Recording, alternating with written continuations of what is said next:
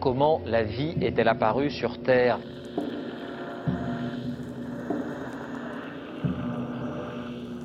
On peut envoyer actuellement des signaux à 100 millions de kilomètres.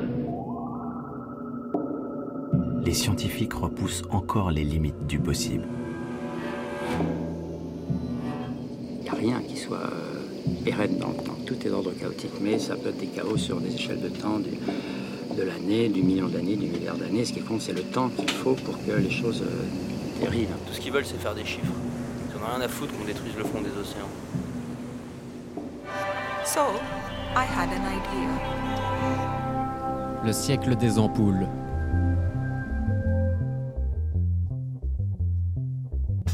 Bonjour à toutes et à tous et bienvenue dans cette euh, nouvelle édition du siècle des ampoules consacrée à l'histoire euh, des femmes astronomes, une histoire extrêmement riche mais qui demeure malgré tout euh, bien mal connue et empreint d'idées reçues. Alors pour en parler, on a le plaisir d'avoir en ligne avec nous Yael Nazé. Bonjour et merci beaucoup d'avoir accepté cette invitation. Bonjour. Alors Yael Nazé, vous êtes astrophysicienne, ingénieure des télécommunications et docteur et sciences, spécialiste des étoiles massives et chercheur au FNRS à l'université de Liège. Alors vous êtes l'auteur de nombreux ouvrages hein, également. Les deux dernières en date, c'est Astronomie de l'étrange, paru aux éditions Bélin l'année passée, ainsi qu'Enquête d'astronomie aux éditions Hermann. Et cette année vient d'être réédité votre livre Femmes astronomes qui nous plonge hein, dans cette passionnante histoire des femmes astronomes. Alors des femmes astronomes non seulement nombreuses, mais aussi à l'origine de découvertes majeures, hein, comme nous allons pouvoir euh, le voir avec vous. Alors euh, des femmes qui observent et étudient les étoiles, on a des traces depuis euh, bien longtemps, vous le dites, on a des traces même depuis le 24e siècle déjà avant Jésus-Christ. hein. Oui, tout à fait. En fait, on a des traces d'une d'une princesse mésopotamienne euh, qui, euh, bah, disons, son père a voulu la mettre comme euh, grande prêtresse euh, et donc en gros euh, chef euh, d'une euh, d'un énorme temple dédié en fait à, la lune. Et il faut savoir qu'en fait, euh, ces euh, ces temples étaient également des observatoires et donc elle était directrice d'observatoire et elle a euh, participé comme ça et dirigé les travaux astronomiques. Elle a fait aussi de la poésie, mais curieusement, on a encore plus de traces sur sa poésie que sur le reste.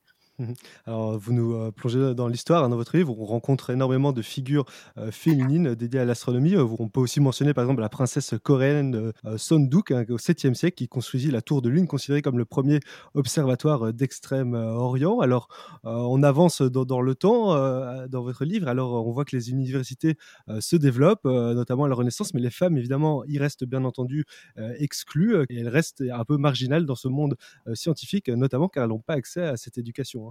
Oui, c'est ça le, le problème principal finalement. Ça sera l'accès à l'éducation. Comment est-ce qu'elles peuvent faire de l'astronomie si elles n'ont pas les bases en astronomie? Et euh, finalement, euh, ces, ces bases en astronomie, eh bien, elles vont les avoir un peu de manière détournée parce que euh, elles ont un père, un fils, euh, un frère qui, qui fait de l'astronomie, qui a besoin d'aide, qui ne trouve pas l'aide dont il a besoin, et puis finalement qui, qui se tourne vers ce qu'il a sous la main et qui en plus est gratuit. Et ça, notamment, vous parlez notamment justement un peu de ces figures de l'ombre. On peut, ne- Mhm. on peut parler de, de Sophie Bray, la, la sœur de ce, de- du fameux Tycho Bray, ou encore, là, vous attardez un peu plus longtemps sur cette figure. C'est euh, l'exemple de Caroline Herschel qui va se, littéralement se dévouer aux, aux- aux observations de, de son frère. hein. Oui, c'est un, un, un- truc assez amusant avec elle parce que en, en fait, elle vient d'une famille de musiciens. Euh, deux de ses frères euh, à la première bataille euh, ont, ont, ont déserté, ils se sont retrouvés en Angleterre et ils ont gagné leur vie comme musiciens là-bas. Et puis finalement, en fait, euh, l'idée était d'amener euh, sur place en Angleterre, euh, bah, là aussi, euh, leur sœur qui euh, vivait pas dans des conditions absolument extraordinaires là où elle était, à Hanovre, et donc euh, William Herschel l'a fait venir avec le but au, départ justement d'en faire une musicienne elle aussi, donc cantatrice. Et elle commence une carrière comme ça, mais le problème c'est qu'à cette époque-là, il s'intéresse beaucoup euh, à l'astronomie en tant qu'amateur. Et il va entraîner sa sœur avec lui, donc euh, euh, il va commencer à construire des télescopes avec elle, puis elle va euh, utiliser, euh, observer avec lui, elle va compléter ses observations, elle va noter ses observations et puis euh, les, les analyser euh, pendant la journée. Enfin bref, elle va vraiment lui, lui servir d'assistant, mais euh, voilà, c'est un cas un peu particulier. Elle va vraiment complètement se dévouer à, à, à lui, surtout que sa carrière astronomique va pas mal, je vais dire, euh, se développer lorsque euh, il va découvrir une nouvelle planète qui sera euh, appelée Uranus. Et elle-même va découvrir une, une comète. hein. Huit comètes en tout. Elle va en découvrir huit et euh, c'est assez extraordinaire parce qu'à l'époque, bon, déjà découvrir une comète, ça assurait à un homme la gloire éternelle pour les pour les années qui suivaient. Et là, elle, non seulement c'est une femme, mais en plus elle en trouve huit. Euh, vous imaginez, c'était un peu euh, l'étonnement généralisé hein, dans les dans les grands cercles savants. et puis ils se sont dit bon bah oui, c'est une Herschel, peut-être qu'il y a quelque chose de particulier. Et finalement, ils ont accepté de, de, de noter toutes ces toutes ces découvertes. Alors vous le mentionnez, elle a donc euh, suivi les observations euh, de son frère, des observations euh, parfois pénibles. Et d'ailleurs, ça, on le voit hein, dans votre livre, mmh les, femmes sont souvent reléguées à des tâches mécaniques. D'ailleurs, vous, vous, parlez de ces fameuses calculatrices. Et alors, un mmh exemple assez bah, stupéfiant quand même de, la place des femmes dans, le monde scientifique a été le harem de Pickering. Je ne sais pas si vous pouvez en dire quelques mots. Bah, en fait, ce qui se passe, c'est que euh, vous avez un, un, jeune astronome, euh, je vais dire un peu fringant, et qui euh, qui obtient une place assez assez convoitée, hein, la place de directeur de l'observatoire d'Harvard. Mais bon, quand il arrive sur place, il se rend compte que il y a quasiment pas de personnel, il n'y a pas de sous, il n'y a pas vraiment de gros projets liés à l'observatoire. Et donc bon, lui, il a une idée, il veut faire un gros projet, mais il lui faut beaucoup de sous parce qu'il doit engager beaucoup de monde. Alors euh, bon, pour trouver les sous, il va essayer de, démarcher euh, de, riches veuves qui vont lui donner effectivement euh, assez d'argent. Donc certaines vont lui donner de l'argent pour acheter des instruments astronomiques, d'autres pour engager des personnes pour travailler sur le projet. Et, puis bon, quand il commence à faire ses comptes, il se rend compte que finalement, bah, s'il veut avoir plus de personnel, en plus du personnel qui ne rouspète pas, parce qu'il ne demande pas euh, d'augmentation ou de promotion, eh bien, les femmes sont une bonne solution. Elles coûtent euh, euh, deux à trois fois moins cher. Et donc, pour lui, c'est c'est vraiment, je vais dire, le, ce, qu'il lui faut. Quoi. Il, va comme ça pouvoir engager de plus en plus de femmes. Alors, il va commencer avec une ou deux hein, pour voir si effectivement ça fonctionne. Et puis, voyant que ça fonctionne, ben, il en engage plus, il en engage plus, et on se retrouve avec ce qu'on a appelé par dérision le harem, parce qu'il y avait beaucoup, beaucoup de femmes euh, calculatrices là à Harvard. Et finalement, c'était un peu extraordinaire. Alors, ce qui est assez amusant, c'est que Pickering lui-même a trouvé que ça marchait vraiment tellement bien qu'il a fait la pub à tous les observatoires euh, américains et même européens en leur disant, mais faites la même chose, engagez des femmes, vous verrez, c'est moins cher, ça travaille bien, c'est génial. Et alors, cet observateur, il s'était donné euh, pour mission, hein, notamment, de créer un catalogue euh, stellaire. Peut-être euh, comment, en quoi consistait le, travail de ces femmes et comment est-ce qu'il s'organisait, pardon, au sein de cet observatoire? Alors, en fait, ce qui se passe, c'est que la première chose qui a été faite, c'était de, faire des photos du ciel du ciel du nord depuis Harvard et du ciel du sud depuis le Pérou. Alors ça, c'était des hommes qui les faisaient. Euh, et, et c'était les photos, ça, enfin, je veux dire, c'est une toute nouvelle technique qui venait d'arriver. Hein, donc voilà, ils, ils commencent avec ça. Et alors ces femmes, elles, elles réceptionnaient les photos et elles en faisaient deux choses. Elles regardaient d'abord quelles étaient la luminosité de ces étoiles. Donc elles devaient regarder si la tâche sur la photo était grande ou petite. Et puis bon, il fallait calibrer tout ça évidemment. il fallait aussi mesurer très précisément la position de toutes ces étoiles, parce que forcément, quand vous faites une photo, vous en voyez beaucoup plus qu'à l'œil nu.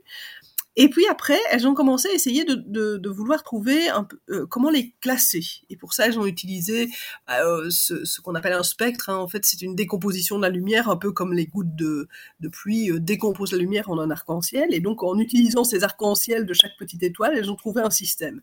Alors, comment est-ce qu'elles s'organisaient? En fait, elles avaient euh, vraiment des différents départements. Par exemple, celle qui mesurait la, la, luminosité des étoiles, ben, c'était le département photométrie. Et donc, elles s'occupaient uniquement de ça. Et chaque chacune avait bah, sa, petite portion du sel dont elle devait s'occuper. Euh, celles qui s'occupaient de la, de la spectroscopie, hein, de l'étude des spectres, bah, voilà, elles avaient chacune leur, euh, leur petite chose. Alors ce qui est assez amusant, c'est qu'il y en a une de celles qui a réussi à trouver un système de classification, Annie Cannon, bah, elle a pratiquement fait toute la classification toute seule, donc elle a classé plus de 300 000 étoiles euh, toute seule. Donc ça montre aussi l'homogénéité du catalogue et ça a fait sa force évidemment. C'était un catalogue qui était très très bon, qui en plus avait été vérifié par pas mal euh, parce que comme elles étaient organisées en groupe, elles pouvaient se vérifier le travail l'un l'autre. Donc euh, voilà, c'était vraiment euh, extrêmement bien organisé, extrêmement bien wheelé comme organisation parce que Pickering était très gentil avec son harem, mais il voulait de la rentabilité. Mmh. Et c'est un catalogue qui est toujours utilisé aujourd'hui? Bien sûr, le catalogue donc s'appelle Henri Draper parce qu'il est en hommage euh, à, Henri Draper. Euh, donc il porte le nom d'un homme, curieusement. Mais les étoiles, oui, bien sûr, on a euh, toutes les, les, les, étoiles qui sont cataloguées dans ce dans cette liste. Elles, elles portent nom, enfin c'est un nom HD suivi d'un numéro. Eh bien, voilà, c'est moi tous les jours je travaille avec ce genre de truc. Et la classification elle-même est utilisée. Enfin, je veux dire, il n'y a pas un astronome stellaire qui n'utilise pas quoi. Mmh vous l'avez mentionné, hein, le nom de ce catalogue euh, porte le nom d'Henri Draper. HD, c'est Mmh au final le, le nom d'un homme, euh, Mmh alors que justement, c'est un travail qui avait été réalisé en grande partie par des femmes et financé par la, la veuve, je crois, d'Henri Voilà, Draper. Donc, c'est évidemment une question euh, qui, bah, qui se pose, la question du- d'une certaine reconnaissance publique qui est loin d'être évidente à, l'époque. On le voit notamment. du côté des prix pour les, les femmes, mais aussi, pardon, les prix sont séparés, notamment pour les femmes euh, et pour les hommes à cette époque-là. Bah, en fait, avant, pendant le- la constitution du catalogue, il n'y avait même pas de prix du tout. Ah oui. En fait, ce qui s'est passé, c'est que euh, après le début du, du, du harem, euh, certaines de ces femmes, notamment celles qui avaient fait l'université, et en particulier Antonia Mori, euh, elles, elles ont vu passer toutes les publications de l'observatoire sous le nom du directeur. Et euh, elles ont commencé à rouspéter. Antonio Mori a réussi à faire plier le, le directeur et à avoir son nom sur euh, sur les publi- sur sa publication.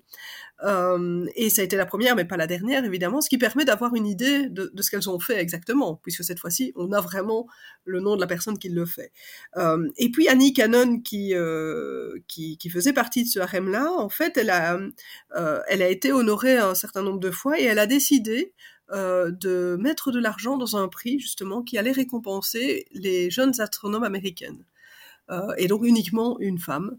Alors, euh, certaines l'ont refusé hein, quand elles l'ont reçu parce qu'elles trouvaient ça quelque part discriminatoire, que ça soit un prix juste pour une femme, quoi, un peu, enfin le cadeau de consolation, la floche, quoi, plutôt qu'avoir un bon, un vrai prix, quoi.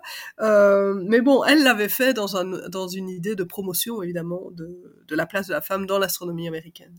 Et de, de ce travail, euh, au final, un peu ingrat, va, comme vous l'avez dit, va, va naître euh, non seulement des, des contributions et des figures importantes. Vous parliez euh, d'Annie Cannon, mais on peut aussi mentionner Henrietta Leavitt. Donc, c'était elle, pour le coup, qui a découvert une, ce qu'on appelle la, la relation période-luminosité. donc, une découverte qui est en- éminemment importante hein, pour euh, l'astronomie euh, encore euh, actuelle, cependant qui ne porte pas son nom. Est-ce que vous pouvez un peu nous parler de, de cette femme et de cette loi, au final, aussi, qu'elle a découvert?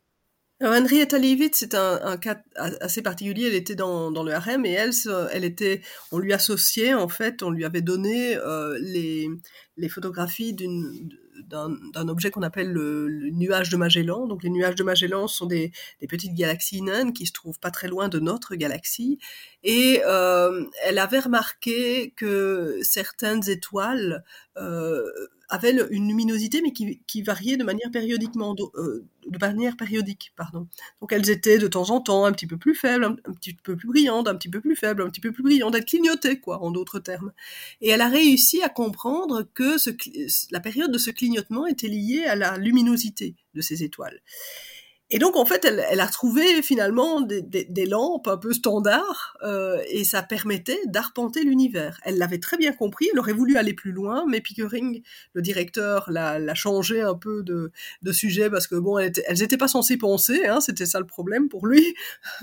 elles, elles étaient beaucoup moins rentables quand elles pensaient, donc il essayait le plus possible qu'elles ne pensent pas. Mais voilà, elle l'avait fait, elle l'avait- euh, et ce- cette découverte a été extrêmement importante parce que arpenter l'univers, je veux dire, vous pouvez pas aller avec votre maître dans l'univers pour savoir où sont les choses. Donc, il faut trouver un moyen de mesurer les distances en étant loin.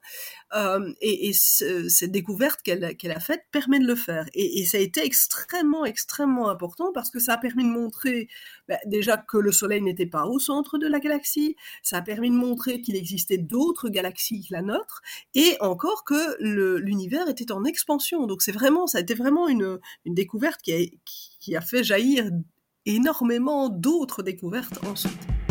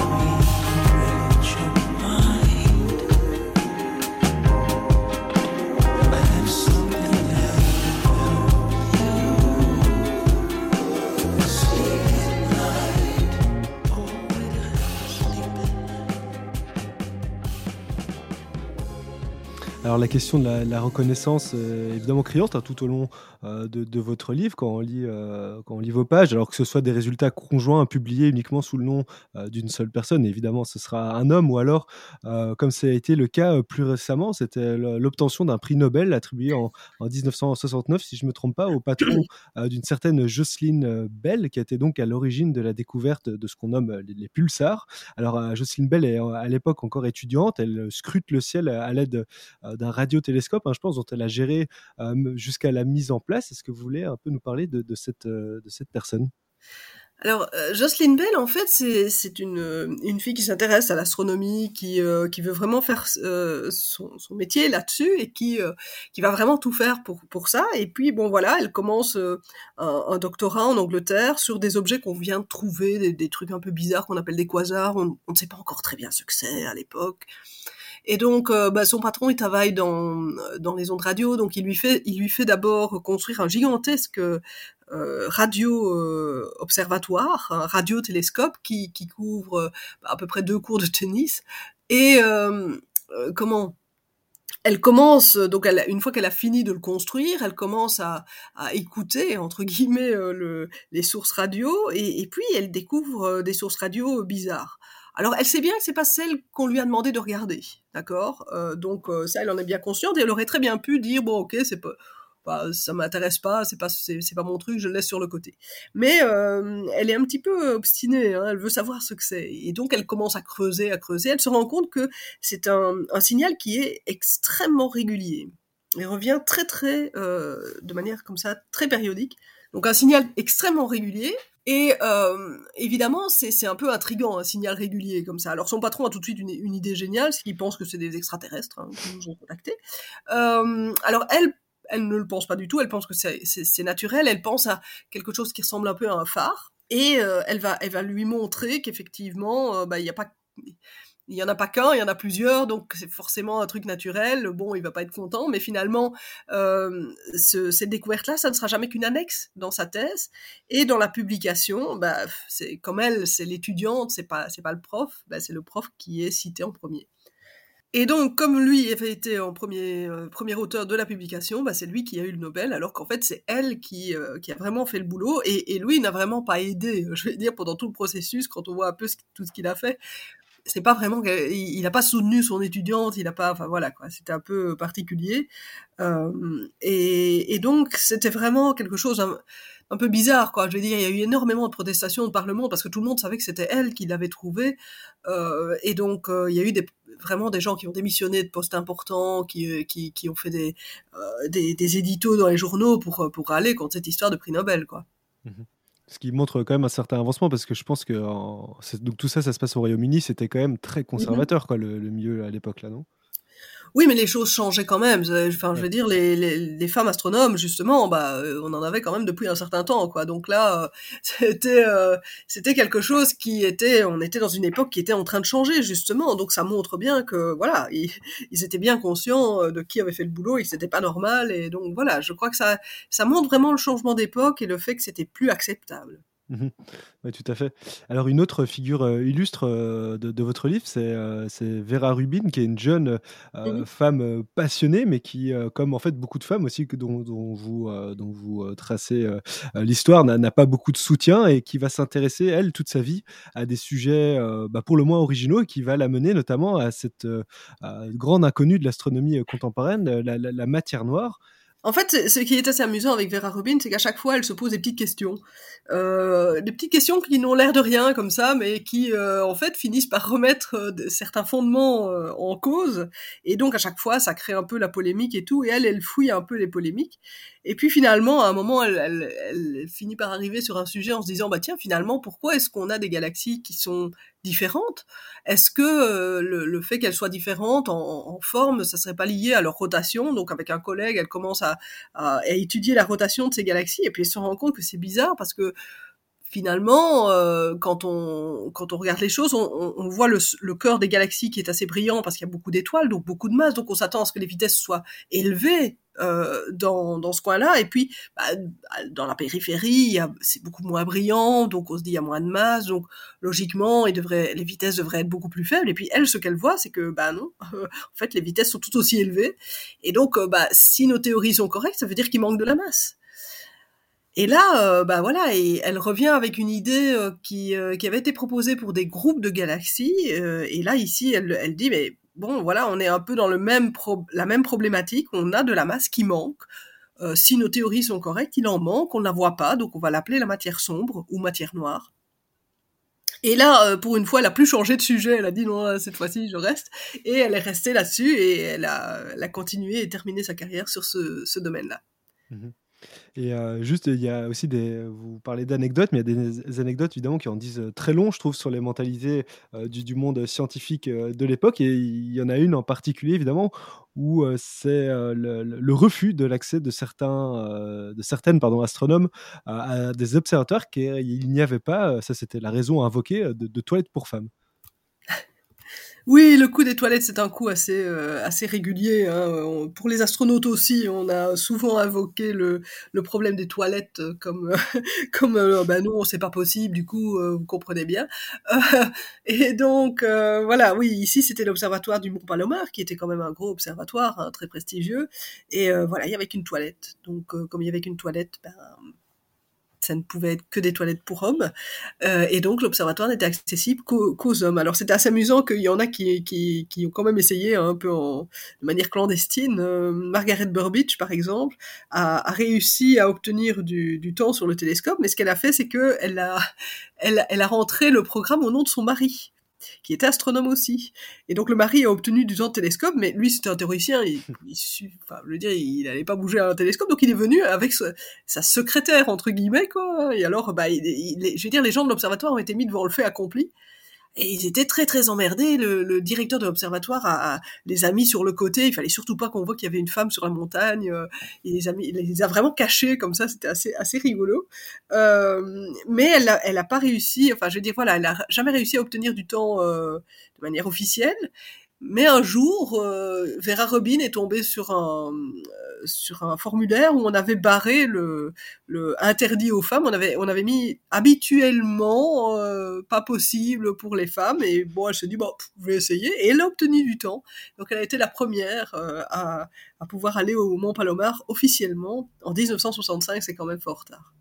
C'est quand même fort. Et d'ailleurs, il y, a un tableau dans votre livre qui est assez euh, parlant. Je le mettrai euh, en annexe, d'ailleurs, si vous le voulez bien, sur le podcast, qui donne justement tous les grands jalons de l'avancement, euh, très lent d'ailleurs, de l'accession de certains postes, par exemple de, femmes à, des, des, postes universitaires ou autres. Et peut-être juste un mot, Yael Nazé, si vous le voulez bien, sur la situation aujourd'hui. Vous êtes vous-même chercheuse, enseignante. Comment ça s'est passé peut-être pour vous au cours de vos études et même aujourd'hui en tant qu'astrophysicienne bah, je dirais que moi, j'avoue, j'ai probablement pas mal de, de chance à ce niveau-là. Je n'ai pas vu ou pas, enfin voilà, ou peut-être pas voulu voir, j'en sais rien, euh, de, de, de, discrimination à cause de mon de mon sexe. Euh, maintenant, euh, voilà, j'ai fait ingénieur, on était euh, bah, 10% de filles typiquement. Euh, et puis j'ai fait l'astro là bon il y avait il y a quand même plus de, femmes en astronomie hein, à l'heure actuelle il faut compter moitié moitié dans les masters moitié moitié dans les doctorats et voilà, disons que j'ai ressenti plus de, de, problèmes parce que je faisais de la, de la vulgarisation euh, que parce que j'étais une femme. Mais bon, voilà, c'est un peu un parcours euh, particulier, je vais dire. Mhm. Et si vous avez, euh, je ne sais pas, un message ou un conseil aux, jeunes qui voudraient se lancer dans cette discipline bah, Jeune fille comme jeune garçon, je vais dire l'un comme l'autre, ça, ça, ne change rien. je vais dire, c'est au niveau de l'astronomie, c'est vraiment bah, essayer. Allez, si ça vous plaît, bah, il faut pas, il faut pas abandonner. Il faut vraiment que euh, garder votre passion et, euh, et, vraiment aller vers ce que vous aimez. En plus, bon, il y a, y a l'astronomie, c'est vaste et c'est riche. Il y a plein de choses. Il faut pas oublier que par exemple, il y a plein d'entreprises spatiales euh, dans, ici euh, en Belgique. Donc voilà, on demande des, techniciens, des ouvriers, on a des, gens qui sont dans les universités, on a vraiment tout un panel de, euh, tâches différentes. Donc, euh, que ce soit fille ou garçon, je suis sûr que vous y trouverez votre bonheur. Yann Lézé, encore un très grand merci d'avoir été avec nous aujourd'hui. je rappelle, votre livre Femme astronome a été réédité aux éditions du, du, CNRS. vous pourrez retrouver ce podcast sur radio.be ou radio.fr. Encore merci beaucoup.